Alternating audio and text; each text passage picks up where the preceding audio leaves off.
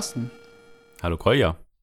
Heute wollen wir drüber reden, was man an Firmengründung braucht, um ein Indie-Spiel kommerziell vertreiben zu können. Das Thema hat man vielleicht gar nicht so auf dem Schirm, wenn man irgendwie ähm, die Idee hat, man will ein geiles Spiel entwickeln und man hat Ideen und Visionen, was man alles erreichen möchte. Und irgendwann werden es ganz viele Leute kaufen. Ja, aber ähm, was muss man dafür machen, um dieses Spiel zu verkaufen? Dazu natürlich der Disclaimer, wir sind keine Anwälte, wir sind keine BWLer, wir sind Softwareentwickler. Alles ohne Gewähr und Garantie. Aber zumindest einer von uns beiden hat da einigermaßen Erfahrung drin. Und die wollen wir jetzt ein bisschen teilen. Koya. Genau. Ich habe ähm, das Ganze auch größtenteils immer neben dem Beruf gemacht. Also gilt wie immer, live on yesterday's credit. Also lebt mit dem Geld, was ihr im letzten Monat eingenommen habt und gebt nicht das Geld aus, was ihr glaubt, was ihr diesen Monat noch einnehmen werdet. Seht zu, dass ihr euer normales Leben gut finanziert bekommt, wenn ihr das hobbymäßig machen wollt.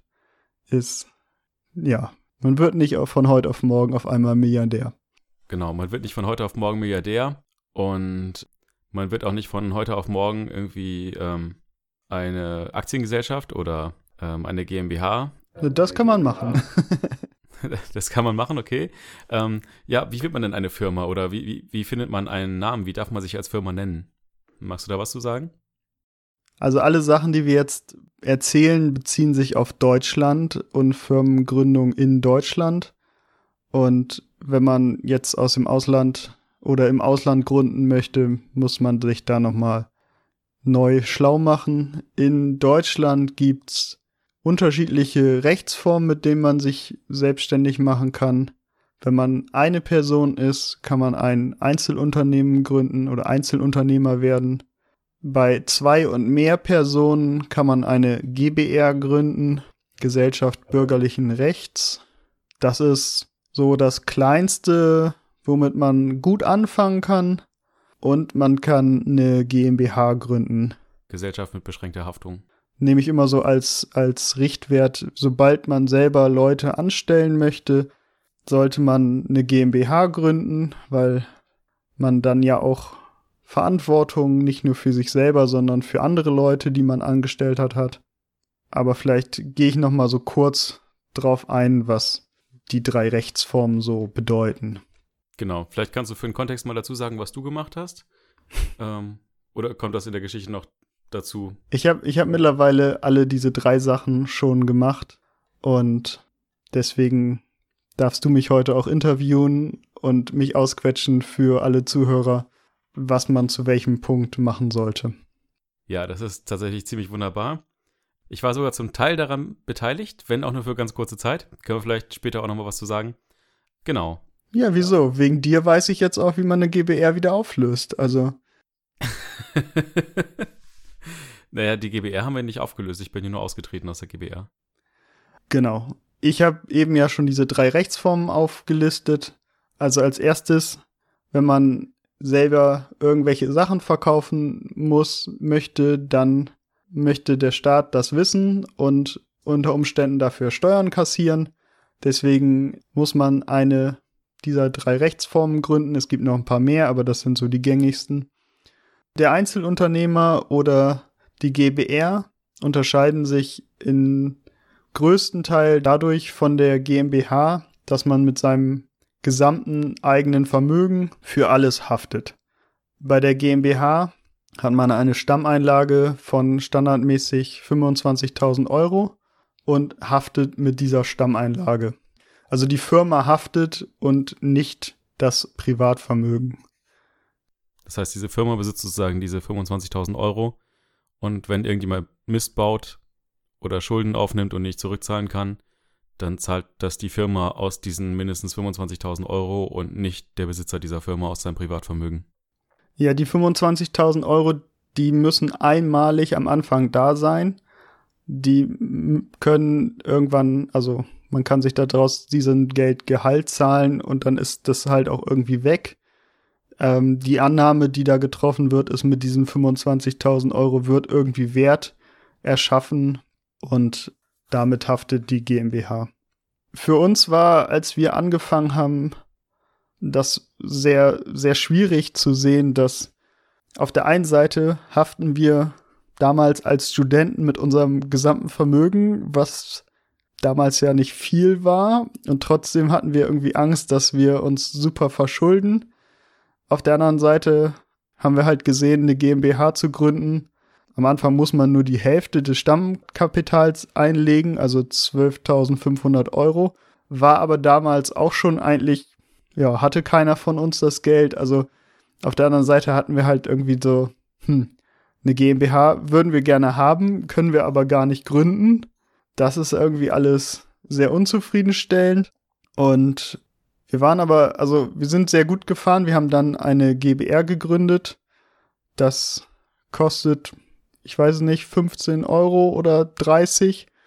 Dann kann man das zumindest hier in Bremen im Bürger Service Center machen und kann das, also man kann sich vorher einen Tag hinsetzen und so einen GBR-Vertrag aufsetzen, wo man ein paar Sachen regelt, und dann macht man einen Termin im Bürger Service Center und ist innerhalb von zwei Tagen, vielleicht einer Woche, ja, Besitzer einer eigenen Firma, einer GBR.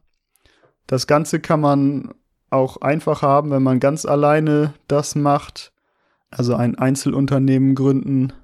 Das kann man auch in wenigen Stunden. Also da braucht man halt nur den Termin beim Bürger Service Center. Das sind quasi der Gewerbeschein, den man braucht? Das heißt dann Einzelunternehmer, ja. Genau.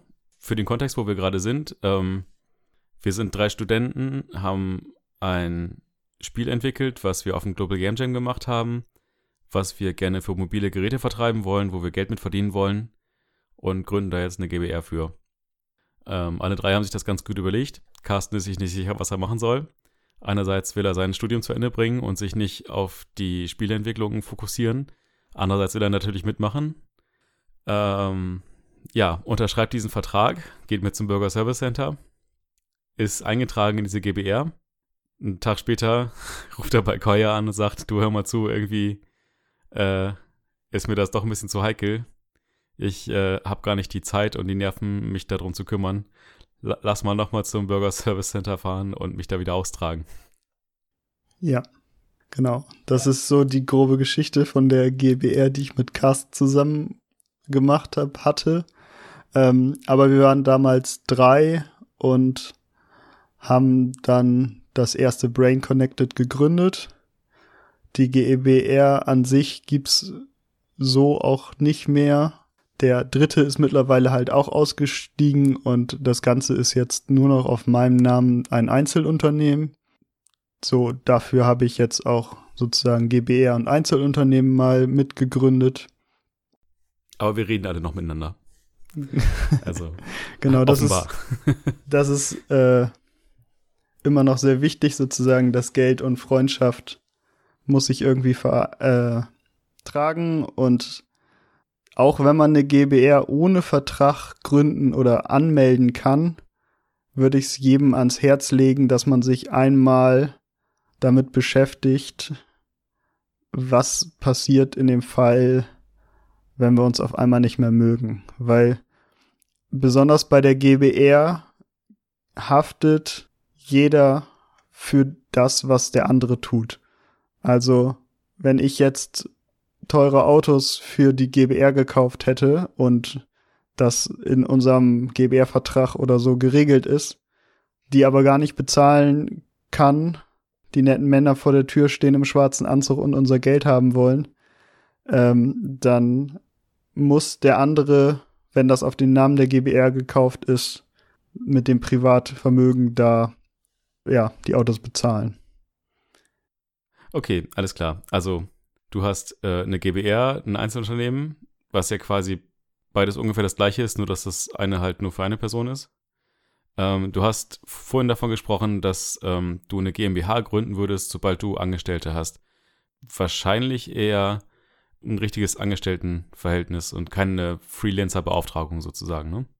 Genau, also mit der GBR haben wir auch Freelancer beschäftigt, immer auf Werksverträgen, also ein Werksvertrag ähm, definiert ein Werk und zu diesem Werk kann man dann einen festen Preis definieren und dann sagt man, mal mir fünf verschiedene Hunde und macht die Animationen dazu und dann einigt man sich mit dem Künstler auf einen Preis und dann wird er bezahlt, wenn die Leistung vollbracht ist.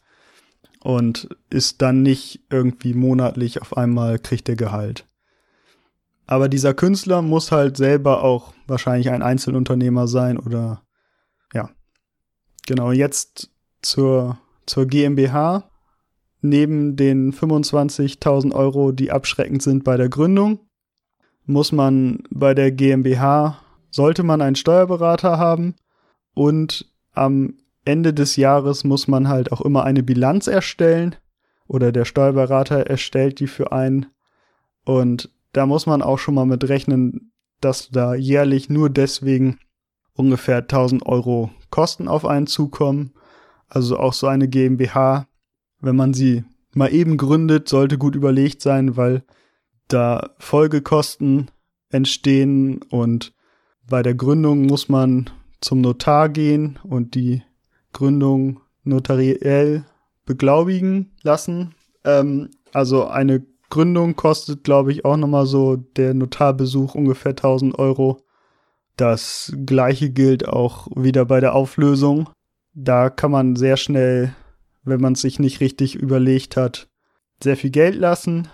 Aber wie gesagt, wenn man Leute einstellt, die wirklich monatlich bezahlten ganz normalen Job bei einem haben, dann empfiehlt sich wirklich die GmbH, weil dadurch dann auch die Sicherheit für den Geschäftsführer da ist, dass der nicht mehr mit seinem Privatvermögen handelt. Also das ist, wenn die Beträge größer werden, ist das sehr zu empfehlen.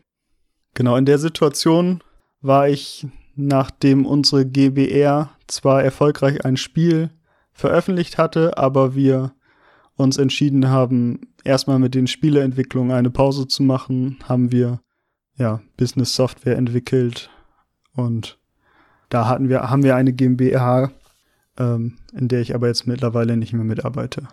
Genau, und wenn ihr auch Spieleentwickler seid und eine Gründung vornehmen wollt, ist es immer am besten, irgendwie sich einen Mentor zu suchen, jemanden, der schon mal gegründet hat man kann es machen, man kann auch eine GmbH selber sich reinlesen, aber es sind sehr viele Stolpersteine, viele Sachen, die man einfach irgendwie, ja, die andere Leute schon durch Erfahrung sich erarbeitet haben und man muss nicht immer das Rad neu erfinden oder sich dadurch quälen.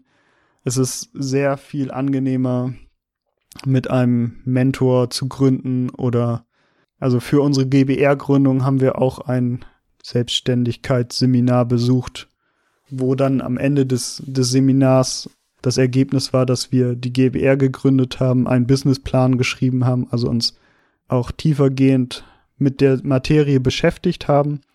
Und für mich ist es auch ganz gut, für mich ist da immer noch ein Ansprechpartner von diesem Seminar, wenn ich Fragen habe, wie gründe ich jetzt selber nochmal irgendwie oder so und ja, das war immer sehr hilfreich, da jemanden zu haben, von dem man weiß, der macht das professionell, der kennt sich da gut aus oder der hat schon mal eine GmbH gegründet, der weiß, der kennt einen guten Notar. Solche Sachen sind halt sehr viel wert, einen guten Steuerberater zu kennen. Okay, jetzt haben wir von Einzelunternehmungen, von GBR und von GmbH gesprochen. Was ist denn jetzt, wenn ich zwar Leute anstellen möchte, aber diese 25.000 Euro für eine GmbH nicht habe? Gibt es da auch eine Möglichkeit? Du kannst auch als GBR Leute einstellen, nur dann, ja, ist halt, also für mich ist das so ein bisschen diese logische Grenze, wo man drüber nachdenken sollte, wenn man, also auch Leute anstellen kostet sehr viel Geld und Klar, also es muss halt irgendwie klar sein, dass wenn man Leute einstellt, dass man die Löhne, die man verspricht, auch zahlen kann. Ne? Also das, das ist ganz logisch. Worauf ich eigentlich darauf hinaus wollte, ist, dass es ja in Deutschland auch eine Rechtsform gibt, die man auch als Mini-GmbH umschreiben kann, nämlich die UG. Kannst du da was zu sagen? Genau, da ist der Gedanke, dass man Leuten ermöglichen möchte, die nicht die 25.000 Euro haben, auch mit einem Euro zu gründen und da ist dann aber, bis man diese 25.000 Euro erreicht hat, muss man von jedem Gewinn, den man gemacht hat, prozentual Geld in dieser UG lassen, bis diese 25.000 Euro erreicht sind. Und dann kann man die UG in eine GmbH umschreiben lassen und hat dann die vollwertige GmbH sich erarbeitet über die Zeit. Quasi also eine GmbH im Brutkasten. Genau. Wenn das irgendwie das Ziel ist, ist das, glaube ich, auch mittlerweile der bessere Weg, als mit einer GBR zu starten und irgendwann eine GmbH zu gründen. Weil das Problem ist, man hat dann wahrscheinlich mit irgendwelchen Geschäftspartnern sehr viele Verträge, die alle auf die GBR laufen und es ist sehr viel Aufwand, diese Verträge dann auf die neue GmbH umzuschreiben, wenn man das möchte. Ähm, genau, aber die OG, die muss halt auch eine Bilanz machen. Das sind dann auch die vorhin erwähnten 1000 Euro im Jahr für Steuerberater und das Eintragen der Bilanz.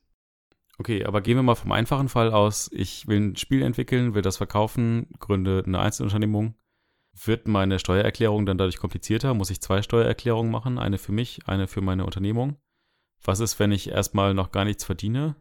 Genau, also sobald man ein Einzelunternehmen oder eine GBR gemacht hat, muss man auf alle Fälle die Steuererklärung zweimal machen. Einmal für die GBR und dann kommt aus der Steuererklärung, sage ich immer so, ein Wert raus. Keine Ahnung, wir haben 2000 Euro Gewinn gemacht dieses Jahr.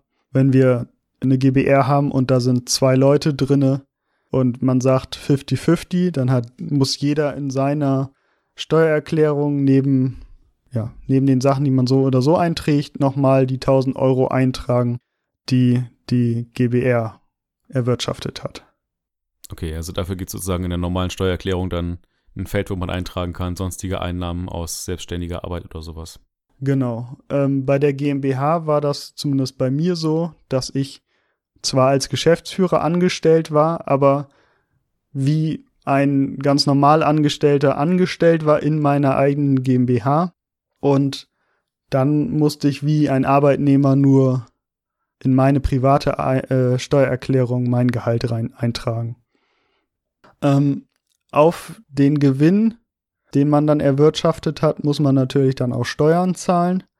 Ich bin da immer jemand, ja, vielleicht hat mir das auch schon am einleitenden Satz gemerkt, der ein bisschen vorsichtiger ist und am Schluss lieber nach der Steuererklärung merkt, oh, ich habe hier noch ein bisschen mehr Geld, als ich gedacht habe auf dem Konto, als genau den gegenteiligen äh, Fall, dass die Steuererklärung kommt und ich das Geld nicht habe, um die Steuern zu bezahlen. Ähm, deswegen rechne ich immer damit, dass ungefähr 50 Prozent von dem Gewinn, dass der nochmal wieder in Steuern bezahlt werden muss.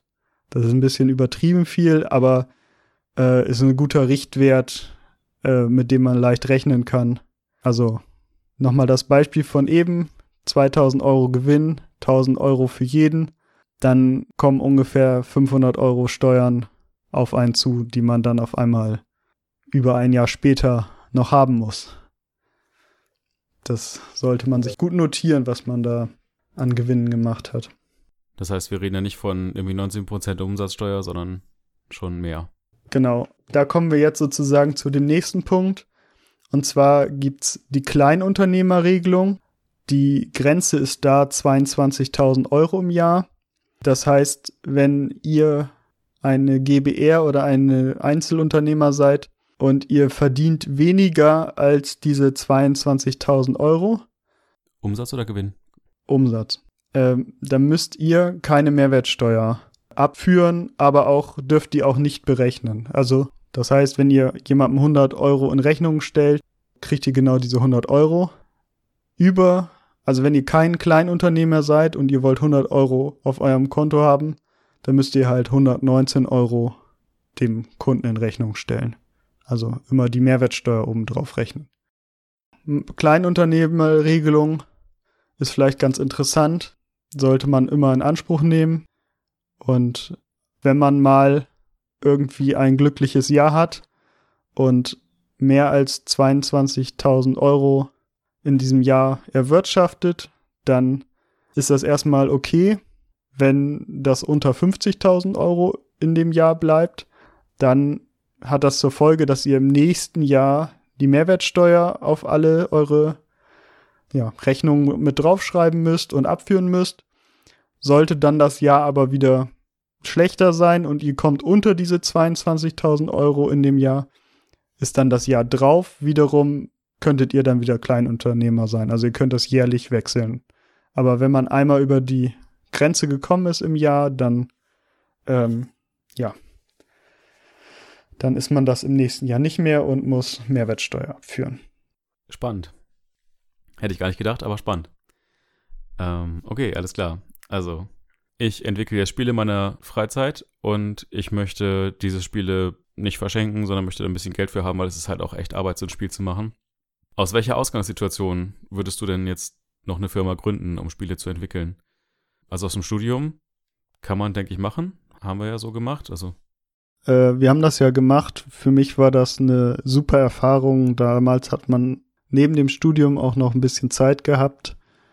Und aus dem Studium würde ich sagen, sollte man das immer machen. Sollte man das wagen. Und wenn das nach zwei, drei Jahren man merkt, das hat nicht funktioniert, hat man immer noch die Möglichkeit, studiert, dann einen Job anzufangen und hat auf alle Fälle sehr viel Erfahrung gesammelt und denke, die kann einem auch bei der Jobsuche später dann eher positiv angerechnet werden, als äh, sind nicht dann verlorene Jahre irgendwie im Lebenslauf oder so. Einen 40-Stunden-Job kündigen, wenn man jetzt in einem guten Arbeitsverhältnis ist, da, ja, würde ich mir das zweimal überlegen, glaube ich, mittlerweile. Und da würde ich dann halt auch sagen, dass man so lange, sozusagen, das Produkt sollte dann schon fertig sein oder kurz vor der Fertigstellung, dass man dann auch wieder schnell in ein, ja, in die Gewinnzone kommt. Wahrscheinlich hat man dann ja auch schon höhere Ausgaben. Oder man hat sich halt ein sehr gutes Polster angespart und überlegt vielleicht auch, es gibt so einen Gründungszuschuss zum Arbeitslosengeld. Also da gibt es auch Wege, es ist aber, ich denke, eher der unangenehmste Weg. Hm. Vor allem, wenn man bedenkt, dass, wenn jetzt du von Fertigstellung sprichst, dass man so als Faustregel sagt, die letzten 20 Prozent dauern 80 Prozent der Zeit. Ne? Das sollte man dabei vielleicht im Hinterkopf behalten. Genau. Und wenn man von einem vernünftigen 40-Stunden-Job kommt und dann komplett in die Selbstständigkeit geht, ist es auch äh, eine sehr große Hürde, sich sehr motiviert zu halten und solche Sachen. Da würde ich es mir, ja, habe ich gesagt, kann man zweimal überlegen.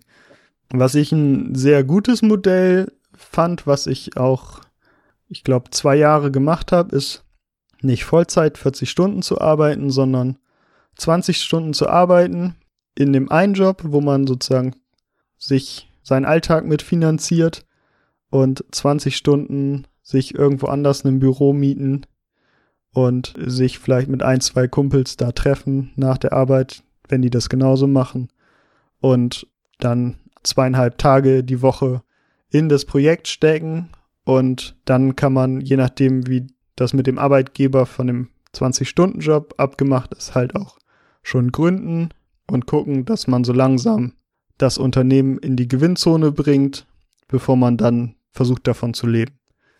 Nach Feierabend hat man immer noch irgendwie eine Stunde Zeit. Das kann man auf alle Fälle immer in irgendwelche Spieleprojekte investieren.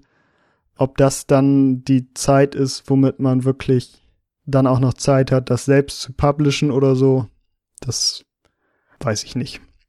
Das ist ein Haufen Arbeit und ich glaube, das ist auch immer eine Frage der Motivation, die, wie du es eben auch schon angesprochen hast. Also egal, ob man es jetzt professionell in Vollzeit oder in Halbzeit äh, oder äh, eben nur eine Stunde pro Tag aufzieht, das ist Motivation ist, glaube ich, ein ganz großes Thema und ich glaube, da braucht man halt dann auch wirklich jemanden, der so ein bisschen einen mitzieht wenn man selber vielleicht gerade so ein bisschen sich treiben lässt. Aber hier können wir ja noch mal ein bisschen Werbung für unser Konzept des Nerd oder des Game Dev Dienstags machen. Also wir haben vor Corona uns auf alle Fälle jeden Dienstag immer im Freundeskreis getroffen und zusammen an unseren Projekten gewerkelt und an diesen Dienstagabenden sind auch sehr viele Sachen für Portal Docs entstanden. Und wenn man zusammensitzt und ja, keine Ahnung, paar Chips isst und nur ein Level zusammengebastelt bekommt für einen Portal Dogs Level, ist es trotzdem mehr, als was man vielleicht vor einem Sofaabend mit Netflix geschafft hätte. Und es motiviert halt auch. Also selbst wenn die Freunde, mit denen man sich trifft, nicht das Gleiche machen, dann nochmal drauf gucken, vielleicht Verbesserungsvorschläge haben oder sagen, oh, das ist ja cool, äh, nächste Woche hast du aber das und das fertig und dann nimmt man sich vielleicht auch nochmal die Zeit, weil man das Gefühl hat, dass es nicht vollkommen egal ist, was man macht. Weil so meiner Erfahrung nach, wenn man so selber vor sich hinarbeitet und das auch wenig Leuten nur zeigt, wenig Feedback kommt, dann überkommt einen früher oder später irgendwann das Gefühl, dass es eh eigentlich alles egal ist, was man macht. Und das dämpft dann natürlich die Motivation. Ja, also ich denke, Feedback ist da mal sehr wichtig. Egal, ob das jetzt, äh, ob man seinen Progress streamt irgendwie an anonyme Leute, gut, da muss man auch erstmal Zuschauer finden, oder ob man das halt mit Freunden teilt. Hauptsache, man hat irgendwie so ein bisschen was auch an, an Feedback und vielleicht auch an Verbindlichkeit, wo jemand sagt so, hey, du wolltest doch dieses Spiel entwickeln, was ist daraus geworden?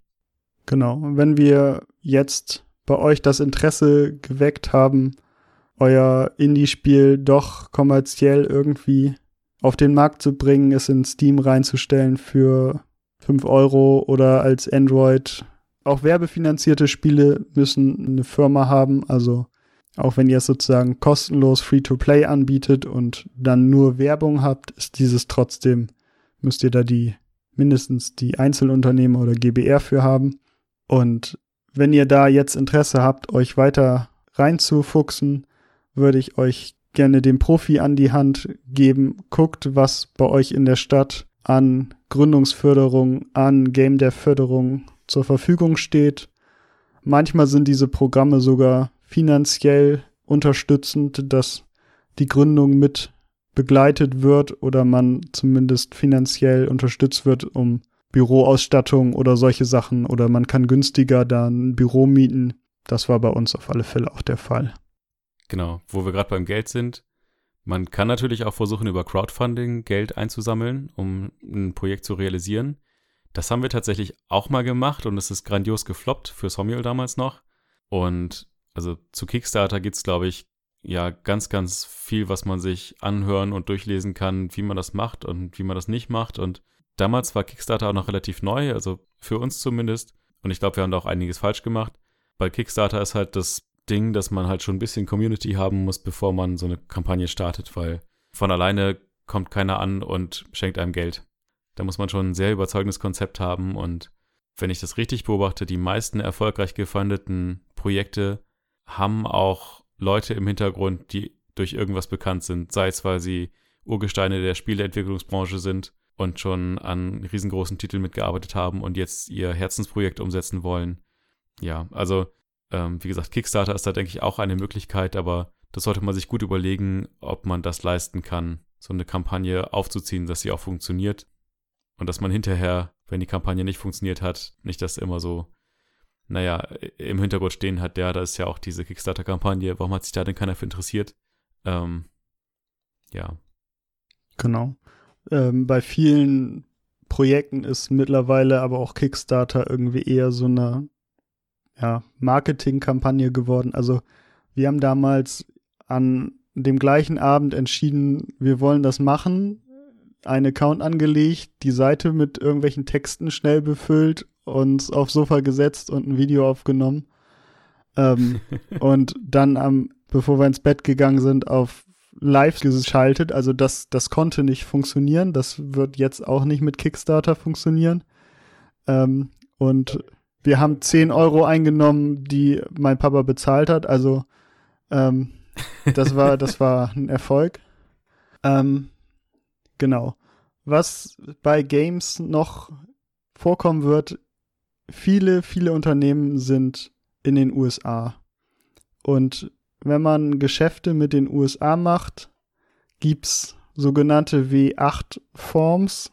Das hört sich erstmal sehr, sehr abschreckend an mein erstes W8-Form, was ich unterschrieben habe. Da habe ich auch irgendwie schwitzige Hände gehabt. Ähm, mittlerweile ist das aber so, dass man da sehr komfortabel durch so ein, meistens durch so eine Art Interview geführt wird und das dann digital unterzeichnen kann. Ja, da muss man nicht unbedingt Angst vor haben, aber man sollte sich das in Ruhe durchlesen, was man da ausfüllt. Und dann kann man wahrscheinlich dann auch irgendwann nochmal guten Gewissens in die USA reisen. Noch Fragen, Carsten? Ich glaube, wir haben eine ganze Menge abgedeckt. Wie wir eingangs ja schon gesagt haben, sind wir keine Experten auf dem Thema, aber ich glaube, so ein bisschen aus dem Nähkästchen zu hören von dir ist, glaube ich, einfach mal ganz spannend, um sich so einen Rundumblick zu verschaffen. Was für Finanzierungsmöglichkeiten es im Einzelnen gibt, ich glaube, da kann man sich tatsächlich am besten selber beim, bei der Stadt oder beim Landkreis irgendwie informieren. Da gibt es ja verschiedene Sachen, irgendwie Gründungsförderung, Kulturförderung. Ja, ich denke, wie gesagt, dass wir da am schlechtesten von allen Menschen Auskunft geben können. Ähm, ja, Koya, möchtest du noch irgendwas sagen? Haben wir irgendwas vergessen? Irgendwas, was du noch gerne erwähnen möchtest? Führt alle Kontobewegungen, die ihr macht, auch nochmal am besten in einer Excel-Tabelle, sodass ihr später noch nachvollziehen könnt, wofür welche Buchung war, woher welches Geld gekommen ist, wie viel Geld ihr euch wann ausgezahlt habt. Und ich würde auf alle Fälle empfehlen, sobald zwei oder mehr Personen involviert sind, auch ein separates Konto zu führen, nicht das Geld irgendwie auf einem der Privatkonten zu lagern. Gut, dann würde ich sagen, schließen wir die Folge mit unserem grandiosen Witz ab. Ihre Hunde heißen 0 und 1? Ja, sind ja auch Bitbulls. Wie immer hoffen wir, dass euch diese Episode gefallen hat und dass ihr ein bisschen was mitnehmen konntet. Natürlich würden wir uns wahnsinnig über Feedback freuen und darüber, wenn ihr, falls noch nicht geschehen, unsere anderen Episoden anhört. Die findet ihr unter www.hobbyspieleentwicklerpodcast.de. Ich sage dann mal Tschüss und bis zum nächsten Mal. Ciao.